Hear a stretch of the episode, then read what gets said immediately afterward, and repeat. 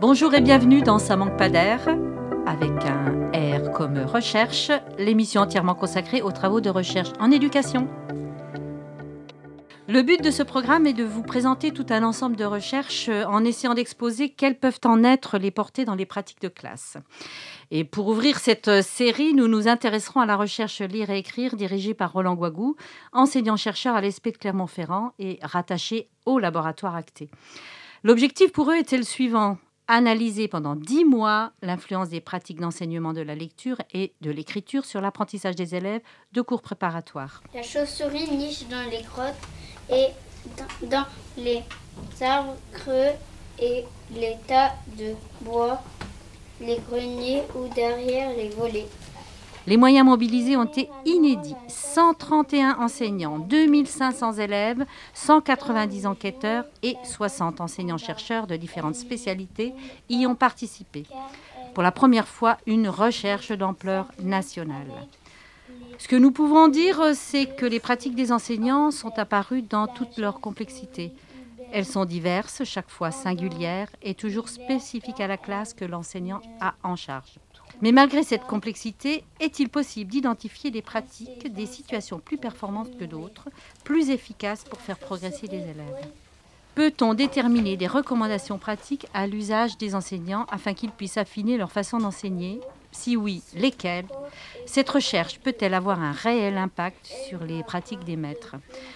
Nous savons tous que l'apprentissage de la lecture a toujours fait débat entre méthode globale, méthode syllabique. Peut-on ou doit-on choisir avant d'aller interroger Roland Guagou, voyons ce qu'Anne-Marie Chartier peut nous apporter comme éclairage sur cette question. Elle a été enseignante-chercheur et maîtresse de conférence au service de l'histoire de l'éducation à l'INRP et à l'IFE, mais avant tout, elle était formatrice à l'IUFM. Elle s'est beaucoup intéressée à l'histoire de la scolarisation de l'écrit, aux méthodes d'enseignement de la lecture en France et en Europe occidentale, et plus largement à l'histoire de la formation des maîtres et des pratiques d'enseignement. Bonjour Anne-Marie Chartier. Bonjour. Merci d'avoir accepté de témoigner sur ce sujet. Vous n'allez pas me contredire si j'affirme que la manière dont on aborde l'apprentissage de la lecture et de l'écriture a toujours fait débat euh, au sein même de l'école et surtout dans les médias. Telle méthode vaudrait mieux qu'une autre? Alors dites-moi, Anne-Marie Chartier.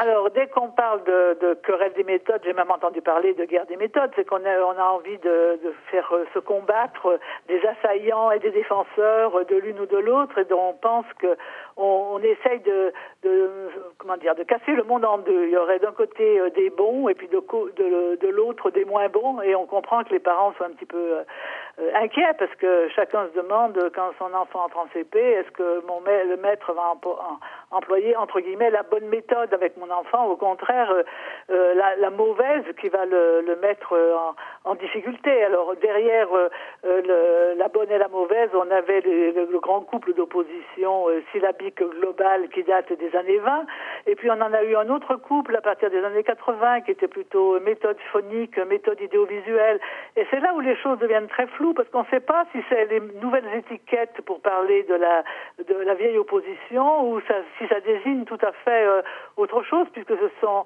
des oppositions qui viennent plutôt de, de, de des États-Unis. Alors les chercheurs, eux, ils confondent pas euh, la méthode avec euh, le livret qui s'appelle méthode de lecture, ce que font souvent les parents, et puis les enseignants non plus. Les enseignants, pour eux, ils savent bien qu'apprendre à lire à des enfants, c'est une chose extrêmement complexe. Bien sûr qu'il y a une procédure d'apprentissage qu'avec une progression, avec de, avec de, des modalités de travail qui sont dictées ou euh, euh, comment dire aidées par euh, un, des outils mais ils savent bien qu'il y a plein d'autres choses qui ne sont pas écrites dans les livres. Euh, la vitesse à laquelle on va, par exemple, à l'intérieur d'un apprentissage, ça, ça relève de la décision de, de l'enseignant. La manière dont il articule le travail en lecture et le travail en écriture, ça aussi, euh, c'est pas dicté par euh, par, la, par les méthodes. Donc moi, il me semble que euh, les médias euh, qui aiment euh, comment dire faire la polémique, ils savent bien que c'est ça qui accroche le public, contribuent d'une certaine manière à cliver le monde en deux, alors que la réalité de ce que c'est une méthode de lecture est infiniment plus complexe. Et ce que c'est ce qui m'a intéressé dans cette recherche euh, de, euh, de lire-écrire, c'est qu'ils envisageaient la complexité de l'apprentissage et pas simplement la réduction euh, de la querelle de méthode à des pour et à des contre sur des perspectives très simplifiées. Anne-Marie Chartier, donc on, a pu lire par-ci par-là que la recherche conduite par Roland Guagou sur le lire et écrire a mis fin à cette querelle. Est-ce que c'est le cas selon vous? Alors moi, je pense pas que ce soit le cas, et puis je pense pas non plus que ce sera le cas. Et en même temps, je voudrais vous dire que pour moi, ça n'a pas bien d'importance, parce que je pense qu'il faut bien distinguer deux mondes hein. le monde de la relation médiatique euh, ou de la grande vulgarisation, ou de la vulgarisation grand public, où pour pouvoir euh, mettre euh, l'école ou les méthodes de lecture sur le tapis dans les médias, il faut simplifier et il faut polémiquer. Donc là, euh, forcément, euh, s'il n'y a plus de polémique, euh, on risque de plus parler de la lecture. Donc c'est très bien qu'on en parle. Mais pour moi, ce qui m'importe, c'est dans le, monde des enseignants. Et si déjà euh, la recherche euh, de lire et écrire euh, au CP pouvait aider à pacifier les choses à l'intérieur du monde de l'éducation pour ceux qui font apprendre à lire aux enfants. C'est pas les, les théories ne font pas apprendre. J'ai jamais vu une théorie qui apprenait à lire à un enfant. ce sont des maîtres et le travail de l'enfant qui leur apprennent. Et si là la perspective de présentation du cadre théorique, de la clarification d'un certain nombre de procédures de travail travail euh, pouvait euh, aider, conforter et pacifier les enseignants, euh, là, je trouve que ce qui est la nocivité des querelles de méthode serait élevé. Moi, pour moi, ce qui est nocif dans les querelles de méthode, c'est que ça euh, introduit aussi euh, dans le monde enseignant, dans le monde des, professeurs d'école qui enseignent en cours préparatoire, puis aussi en grande section et en, et en CE1, un doute sur ce qu'ils font et une insécurité, ou, et eux-mêmes une vision simplifiée de ce qu'ils font. Et je trouve que là, euh, la recherche va certainement apporter quelque chose de positif. Alors, est-ce que cette étude, elle a représenté une rupture dans la manière de concevoir la recherche en éducation? Euh, est-ce qu'elle a, selon vous, est-ce qu'elle a comblé un manque? Alors, elle a certainement comblé un manque. Est-ce qu'elle a constitué une rupture sur la recherche éducative en cours préparatoire Je ne sais pas. Mais je sais qu'en tout cas, elle se situe de manière extrêmement différente des recherches sur la psychologie de l'apprentissage euh, que mènent souvent les psychologues cognitivistes ou développementaux, qui se focalisent sur des points précis d'apprentissage, comme dans des situations de laboratoire, et qui donc euh, essayent d'étudier des variables très isolées des contextes d'enseignement. Moi, ce que j'ai aimé dans cette recherche, c'était son ambition de penser la complexité euh, de l'apprentissage, la complexité du métier. On a observé, on a filmé des pratiques de classe, on a interrogé les maîtres sur ce qu'ils font, on a essayé de voir ce que eux croyaient réussir et ce que eux euh, voyaient comme problème pas résolu, et puis euh, ce qu'étaient les résultats des enfants en bout de course et puis l'année d'après.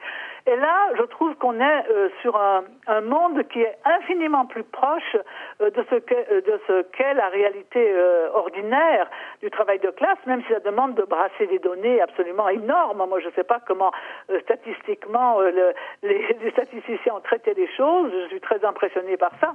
Mais déjà, je trouve qu'une des choses qui a été formidable, c'est la participation de tous les, enseignants, les, maîtres de conférences, les, professeurs, les inspecteurs, les formateurs, euh, les conseillers pédagogiques, euh, qui ont participé à la recherche. Parce que pour eux, ça a été une sorte d'énorme opération de formation, puisqu'ils étaient dans un lieu très familier qui est l'école euh, euh, primaire, euh, cours préparatoire, mais en même temps en étant obligés de prendre de la distance, de coder, de prendre des éléments d'information là où ils s'y attendaient pas. moi, ce, qui m'a beaucoup réconforté d'une certaine manière, c'est de voir à quel point les résultats premier de la recherche, confortait des intuitions, je dirais, pédagogiques que beaucoup d'enseignants avec qui j'avais travaillé m'avaient communiqué, celles que j'essayais de communiquer moi-même à mes stagiaires quand j'étais professeur euh, en, UFM.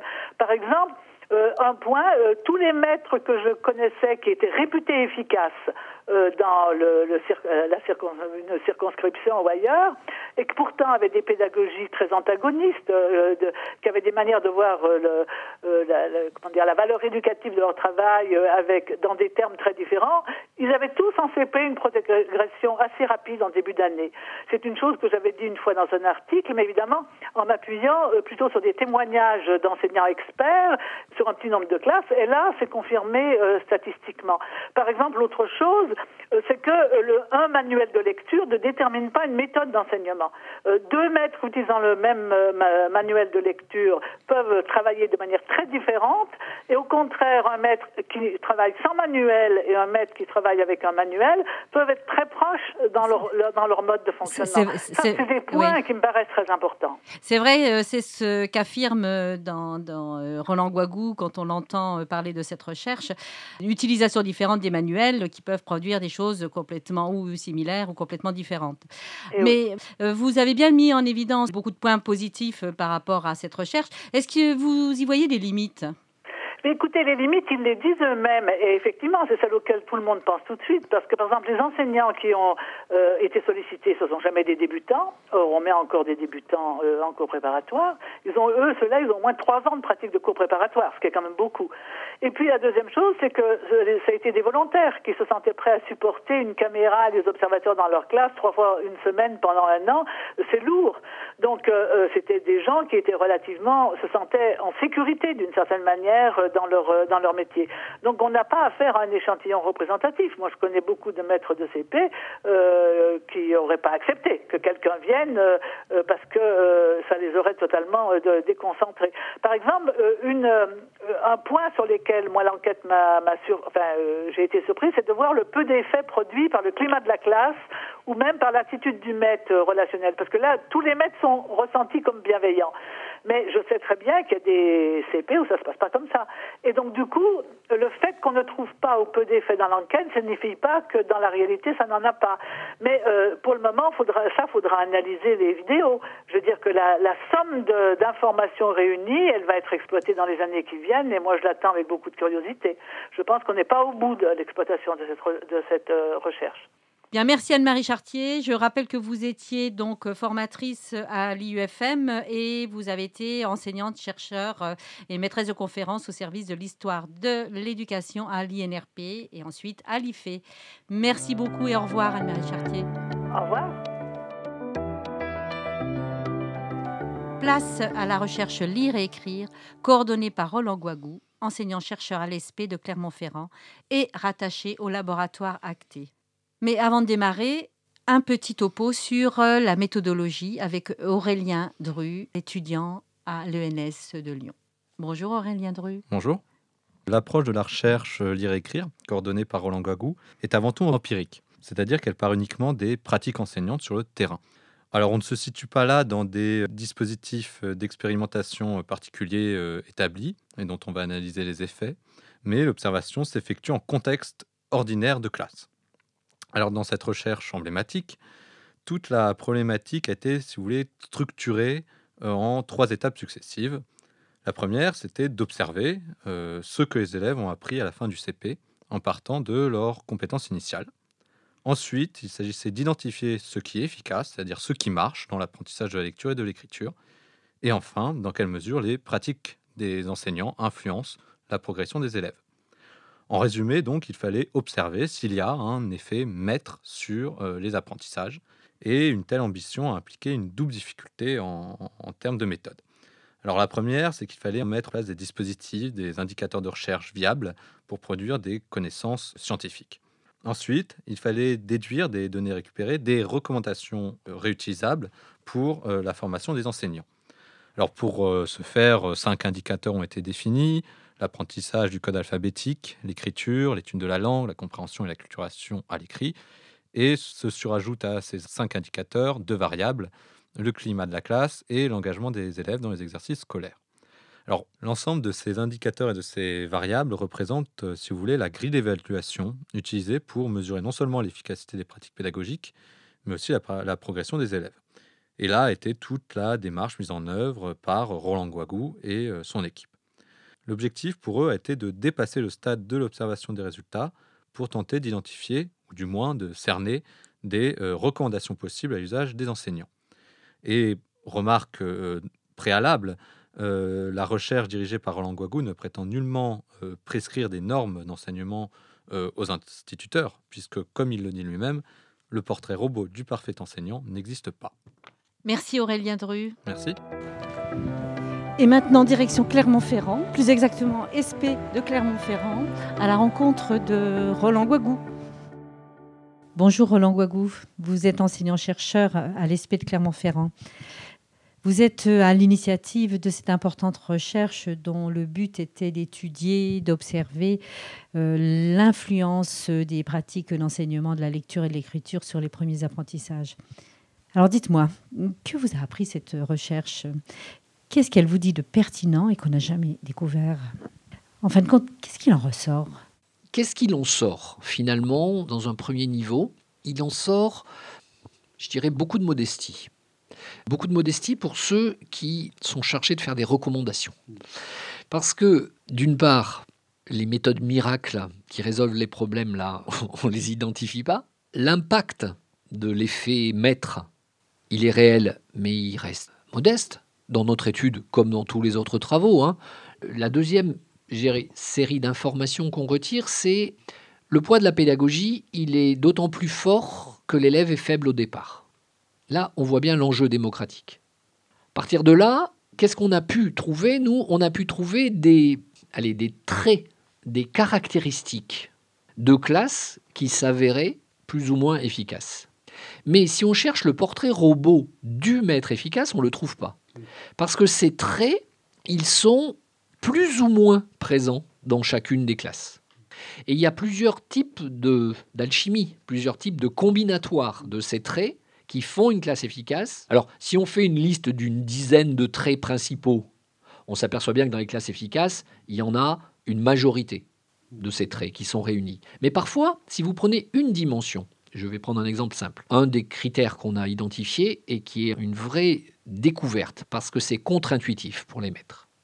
C'est cette idée que la planification de l'étude du déchiffrage des correspondances graphème-phonème va avoir un impact et notamment sur un critère, c'est est-ce que le texte que vous donnez à lire à vos élèves est un texte qui est suffisamment déchiffrable pour que les élèves puissent s'engager puissent persévérer, puissent réussir à lire et puissent surtout en retirer des bénéfices en termes d'apprentissage.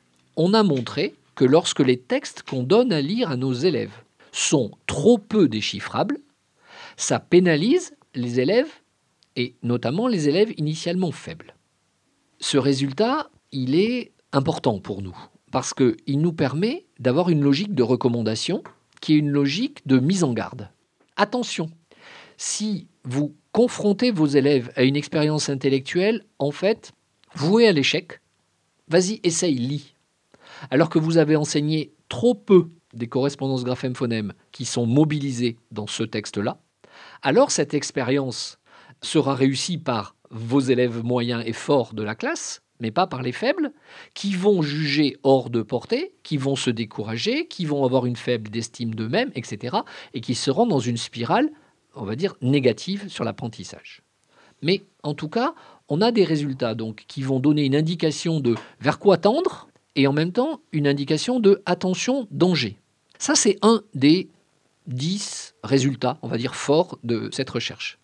Si on prend ce résultat, on va dire la plupart des classes efficaces correspondent à ce critère, renseignent ce critère. Mais on a aussi une ou deux classes pas efficaces qui, lorsqu'on regarde leur texte support, font lire les enfants sur des textes très peu déchiffrables. Donc si vous aviez fait de ce critère le Graal, l'alpha et l'oméga de votre pédagogie, vous diriez c'est nul votre pédagogie de la lecture, alors qu'en en fait, nous, on a vérifié que c'était une classe particulièrement efficace. Ça veut dire que l'efficacité, elle est ailleurs. Et on a évidemment, dans les classes très efficaces, peut-être sur ce point-là, des maîtres qui n'ont pas respecté ce qui pourrait être une recommandation, mais qui en revanche sont exactement dans les clous des autres recommandations qui viendraient au terme de cette étude. Par exemple, ce sont des maîtres qui font beaucoup écrire leurs élèves, qui font beaucoup encoder. Donc on peut penser que ce qu'ils perdent sur le plan du décodage, en demandant à lire à leurs élèves des textes difficilement décodables, ils le récupèrent sur un autre plan en leur proposant beaucoup d'activités d'écriture qui sont des activités d'encodage qui, elles, permettent de construire des compétences de correspondance lettres-son. En d'autres termes, vous voyez, il y a toute une série de systèmes compensatoires c'est pour ça que je disais, ça conduit à une certaine modestie, c'est s'il y a une constellation de critères, il n'y a pas de portrait robot, il faut être capable de regarder l'équilibre de leur système pédagogique et didactique, la manière dont ils organisent les activités, et c'est cette organisation d'ensemble qui fait la différence, et pas une seule dimension. C'est qui explique aussi que l'aspect manuel ou méthode nous renseigne finalement si peu parce qu'il est trop réducteur. Ce que vous énoncez, c'est qu'il n'y aurait pas qu'une seule voie pour faire réussir, mais plutôt une conjugaison de facteurs. Alors maintenant, j'aimerais insister sur les résultats de votre recherche et aborder l'aspect de la formation et du transfert de ces résultats aux enseignants. Enfin, plus exactement, je voudrais savoir comment on passe d'une recherche à une logique de recommandation et de conseil, donc de formation au sens large. Je peux peut-être vous donner trois exemples qui montrent des manières, si vous voulez, de faire ce chemin-là. Au passage, ce chemin-là, il est fait par des formateurs, des enseignants-chercheurs, mais lorsque justement ils se donnent pour mission de faire cette activité de transposition. Première manière de le faire, prendre les résultats et essayer de les rendre tout simplement intelligibles, parce qu'une partie d'entre eux peuvent être simplement formulés en termes de mise en garde, alerte, comme je viens de le faire sur l'exemple des textes déchiffrables. Moi, je pense que c'est le métier des formateurs de faire savoir aux enseignants que c'est un critère important et que du coup, ça doit interroger les enseignants dans leur choix. Puisque nous, il nous semble que, et on a au passage beaucoup de travaux de recherche qui montrent que l'important pour que ces résultats diffusent, c'est qu'ils soient justement retravaillés dans la professionnalité enseignante donc en faisant le pari de l'intelligence des, acteurs au travail. Donc, ce travail d'élaboration ou de réélaboration avec les acteurs eux-mêmes. Donc, vous voyez, on, fait de nos résultats de recherche et de nos outils de recherche de possibles ressources pour la formation des enseignants, parce que ça, vous voyez bien que ça redonne du jeu aux maîtres, ça leur redonne une sorte de pouvoir d'action, ça leur donne un pouvoir de réflexion sur leurs pratiques supplémentaires, surtout si par ailleurs c'est accompagné par des formateurs de terrain, par des conseillers pédagogiques, par des équipes de transcription, mais il y aura un accès direct. Voilà.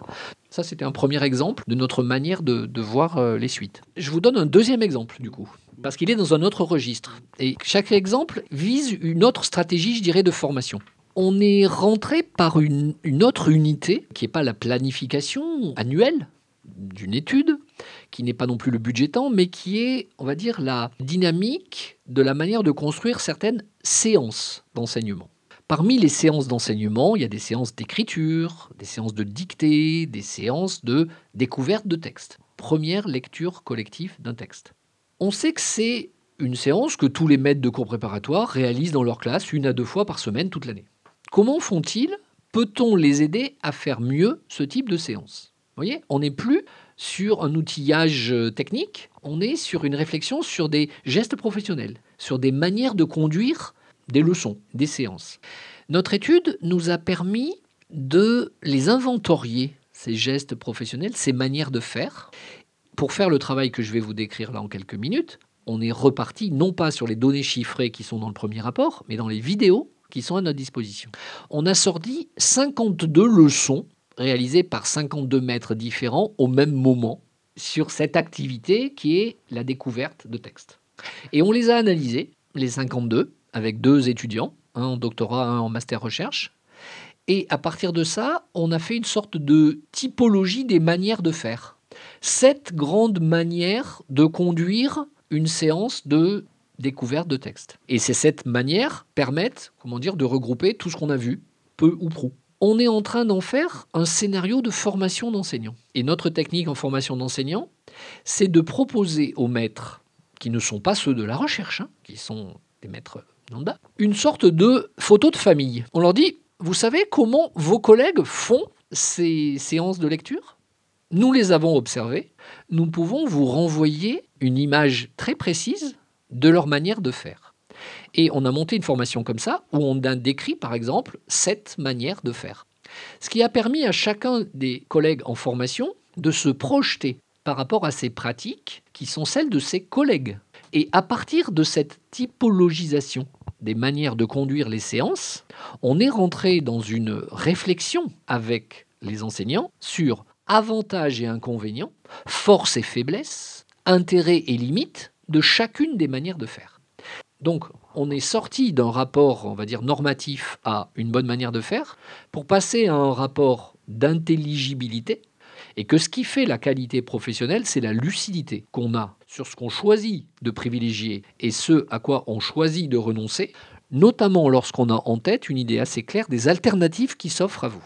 On s'aperçoit en formation qu'il y a des maîtres qui, en réalité, n'ont qu'un mode opératoire en tête, ils ne voient pas comment ils pourraient faire autrement. Donc il faut leur ouvrir des alternatives. Sauf que si vous leur ouvrez des alternatives, il faut aussi leur donner des critères qui permettent de savoir intérêt et limites, force et faiblesse de ces différentes alternatives. Donc notre méthodologie en formation continue, c'est ça. C'est d'écrire des manières de faire et chercher à chaque fois intérêt et limites, ce qu'on gagne et ce qu'on perd, à procéder ainsi. Donc vous voyez, ça donne beaucoup de responsabilités aux gens mais c'est fortement instrumenté par notamment cette activité qui consiste à décrire des pratiques d'une manière déjà très raisonnée. Parce que quand on la présente, évidemment, c'est pas anecdotique, c'est déjà assez fortement structuré sur nos critères de description des pratiques. Bien sûr qu'un praticien réflexif, ça reste un objectif, mais ce qui nous semble manquer dans beaucoup de scénarios de formation, c'est le fait de le nourrir en termes didactiques, en termes de propositions, en termes de pratiques de référence. C'est pas tout de rendre les gens réflexifs, mais il y a un moment, la question qui vous pose, c'est mais comment on peut faire autrement? Mmh. c'est-à-dire que si vous n'avez pas des billes didactiques, si vous n'avez pas des propositions sur des manières de faire, alors ici les propositions, elles sont toutes dans la nature, on n'a qu'à les identifier, les synthétiser et les renvoyer aux collègues. C'est une première fonction, c'est déjà faire partager ce qui existe et qui est méconnu des autres. Mais il y a parfois des moments où on tombe sur des questions où la réponse didactique, elle n'est pas disponible. Il faut donc la construire, il faut donc innover. Et donc nous, c'est l'autre facette de notre travail de chercheur et de formateur, c'est qu'il y a des moments où on touche des points faibles, des points aveugles, et où ce que nous demandent les collègues, c'est pas simplement de les rendre réflexifs, c'est de les enrichir en termes d'alternatives, ce que j'appelais des alternatives, c'est-à-dire des pratiques, des pratiques, pas que des principes euh, généraux, hein, des pratiques qui puissent être des pratiques remobilisables. Et c'est là où il y a toute une autre partie de notre travail de recherche qui est un travail de conception qui vient nourrir les zones qu'on a repérées dans ces travaux de recherche d'enquête comme les maillons faibles. Vous venez de parler de maillons faibles. Alors, si on revient sur vos résultats, est-ce que vous pourriez reprendre euh, ceux que vous avez identifiés et nous préciser quels seraient les enrichissements qu'il faudrait développer dans les pratiques euh, du lire et écrire au CP Les maillons faibles, c'est notamment le fait que dans trop de classes, ce qu'on a mis en évidence comme étant les caractéristiques des pratiques efficaces sont absentes quand on dit, comme je le disais tout à l'heure, l'importance de l'écriture, notamment dans les activités d'encodage, lorsque les enfants essayent de transcrire par écrit ce qu'ils entendent. Ce résultat, il est, fort, il est avéré, il est cohérent avec des tas d'autres recherches sur le domaine, sauf que quand on regarde les pratiques des maîtres, on s'aperçoit qu'il y a des classes dans lesquelles il y a très peu d'activités d'écriture en codage. Il y a de la copie, qui occupe beaucoup de temps, mais peu d'activités d'écriture en codage. Donc, une des premières conséquences sur les maillons faibles, c'est quand même d'alerter des maîtres qui ont des trous dans leur carte, on va dire, pédagogique. Ils consacrent beaucoup, beaucoup de temps à des choses et ils font des impasses, on va dire. Ils consacrent pas assez de temps ou pas assez de soins ou dans des activités pas assez systématiques, pas assez planifiées, pas assez organisées. On a montré l'impact des moments dits de dictée sur les élèves faibles. Et en gros, quand on augmente ce temps, les élèves faibles en bénéficient directement. Et il y a des maîtres pour qui la dictée, c'est une pratique archaïque, il faut plus que ça, soit là. Du coup, quand ils font écrire leurs élèves, c'est les élèves qui choisissent, parce que ça leur semble plus important sur le plan du sens, le message qu'ils vont rédiger sous une illustration, par exemple une, une légende. Sauf que on s'aperçoit que le fait que ce soit les enfants qui choisissent ce qu'ils encodent, ou que ce soit le maître qui leur demande de choisir, ça n'a pas le même impact sur les apprentissages des élèves. Parce que ce que vous gagnez en motivation d'un côté, c'est plus intéressant d'écrire ce que j'ai envie d'écrire que ce que le maître m'impose, vous le perdez je dirais, en termes de rationalité. Parce que le maître, quand il donne quelque chose en dictée, il donne quelque chose qu'il a préalablement enseigné, il demande à ses élèves de réinvestir quelque chose qu'il vient d'enseigner, et du coup, il procède à un renforcement, à une aide à la mémorisation, et au passage, il aide aussi à persuader les élèves qu'ils peuvent y arriver, puisqu'il peut dire bravo, tu as réussi. Donc il y a des tas de bénéfices forts qui sont liés à cette activité d'écriture sous la dictée, que certains maîtres, je dirais, ont un peu chanté, un peu oublié. Donc le maillon faible aujourd'hui au niveau du CP, c'est pas l'étude du code. Tout le monde sait faire ça, plus ou moins bien. C'est l'enseignement de la compréhension, qui est le parent pauvre absolu et toute l'enquête n'a fait que le vérifier. Et au passage, en termes d'impact, c'est sur la compréhension que nos maîtres, finalement, ont le plus faible impact concernant les élèves de milieu populaire. En écriture, ils impactent beaucoup. En compréhension, ça bouge pas. Pourquoi ça bouge pas? Parce qu'au fond, ils enseignent très peu la compréhension et qu'ils savent pas comment faire. Dans certaines écoles ou certaines classes, pendant le CP, voire le CE1, on met tellement l'accent sur la maîtrise du code que c'est au détriment du pôle compréhension de texte. Et ce pôle compréhension de texte, c'est lui qui conduit à ce que, après, au cours moyen, on dise Ah, ils déchiffrent bien, mais ils comprennent mal. Et donc, qu'est-ce que ça serait Une pédagogie de la compréhension des textes écrits qui a commencé en maternelle et qui ne devrait pas s'arrêter en CP et en CE1 pour reprendre seulement au cycle 3. Et donc euh, là, il y a vraiment à innover à chercher des scénarios et ça suppose de repérer pourquoi les maîtres aujourd'hui le font si peu. Nous, on a une hypothèse maintenant, une hypothèse explicative de ce qui fait obstacle. Pour nous, un des obstacles qu'on a identifié, c'est que les maîtres ne s'autorisent pas à dissocier leur support. Et pour eux, quand ils introduisent un texte, il faut qu'ils permettent de travailler sur tout le spectre des compétences attendues. Et on pense que c'est une impasse. Parce que soit ils prennent un texte qui pose des vrais problèmes de compréhension, notamment avec un vocabulaire un petit peu soutenu et qui n'est pas totalement familier des enfants. Ce qui est un des objectifs du travail sur la compréhension, c'est de faire du vocabulaire, parce que c'est une des clés de la compréhension. Donc il faut enrichir la base lexicale. Sauf que si vous prenez un texte qui est riche sur le plan lexical et résistant sur le plan de la compréhension, il y a de très fortes chances qu'il soit très peu déchiffrable ou que pour les élèves les plus faibles, il y ait une double peine parce qu'ils sont en train de déchiffrer des mots que par ailleurs ils ne connaissent pas. Donc vous n'arrivez pas sur le même support à tenir les deux objectifs, on va dire, de maîtrise du code d'un côté et d'enrichissement de la compréhension de l'autre. Si vous vous obligez à avoir un seul texte support qui serve à tout, vous prenez le risque de tout faire mal. Mais alors, que préconisez-vous? Nous, on va plutôt vers des recommandations qui sont assumées de prendre des supports qui, lorsque vous êtes vraiment sur l'axe compréhension, sont des textes plus intéressants, plus solides sur le plan linguistique, plus riches sur le plan du lexique, plus stimulants sur le plan intellectuel, et accepter que les enfants ne soient pas capables de les lire de manière autonome, et donc travailler ça notamment avec des scénarios où, comme en maternelle, l'adulte lit à haute voix aux enfants. Et de l'autre côté, n'hésitez pas à avoir des supports beaucoup plus artificiels, beaucoup moins passionnants, euh, mais beaucoup mieux calculé pour mettre en scène les correspondances graphème-phonème que vous avez travaillées dans des logiques de travail sur des mots isolés et dans des logiques de lecture de mots en contexte, allez, on va dire phrastique, phrase. Parce qu'il faut bien qu'il y ait du sens. Il faut bien que le déchiffrage soit lié à une question de sens. Mais ce n'est pas forcément les textes les plus intéressants, les plus ambitieux, les plus, les plus riches que vous faites là.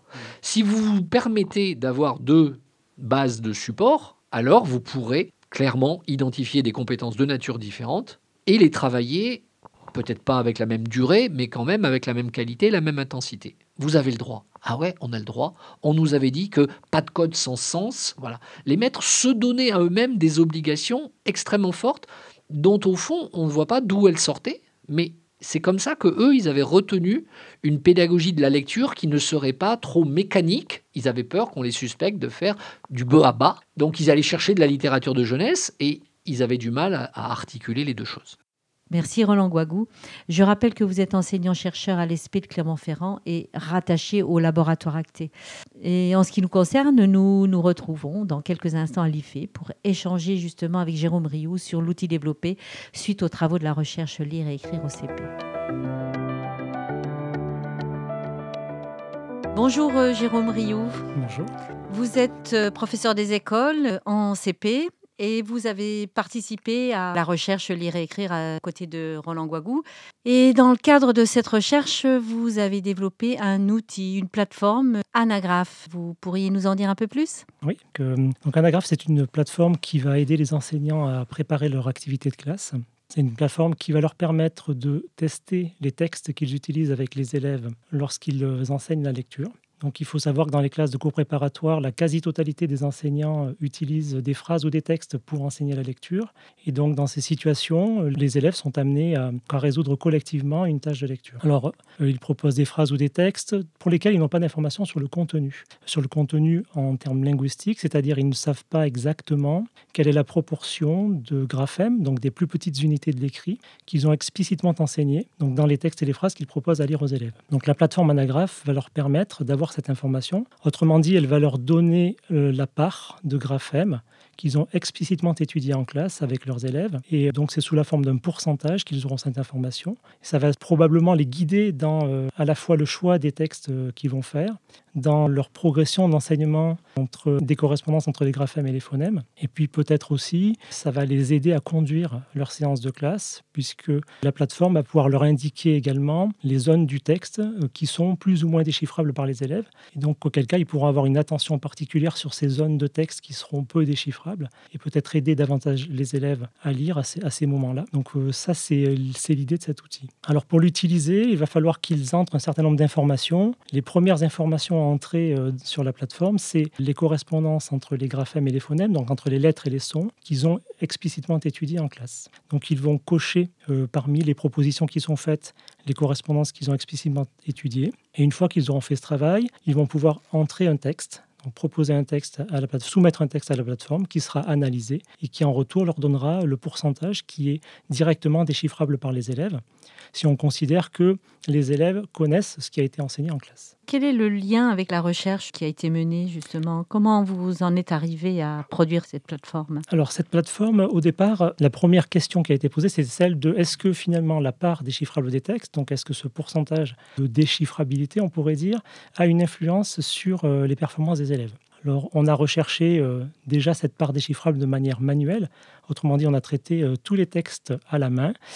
Et ensuite, une fois qu'on a fait ça, on a eu donc une variable, une variable didactique qu'on a introduite dans les modèles statistiques. Et en introduisant cette variable dans les modèles statistiques, on s'est aperçu qu'elle avait une influence sur trois performances des élèves. La première, c'est l'apprentissage du code, donc sur les performances en code, sur les apprentissages en orthographe et sur la compréhension autonome de texte. C'est-à-dire que si on permet aux élèves de déchiffrer suffisamment de graphèmes dans les textes qu'on leur propose, cela leur permet de progresser davantage dans ces trois domaines. On leur donne en quelque sorte une autonomie de déchiffrage qui les aide à mieux apprendre.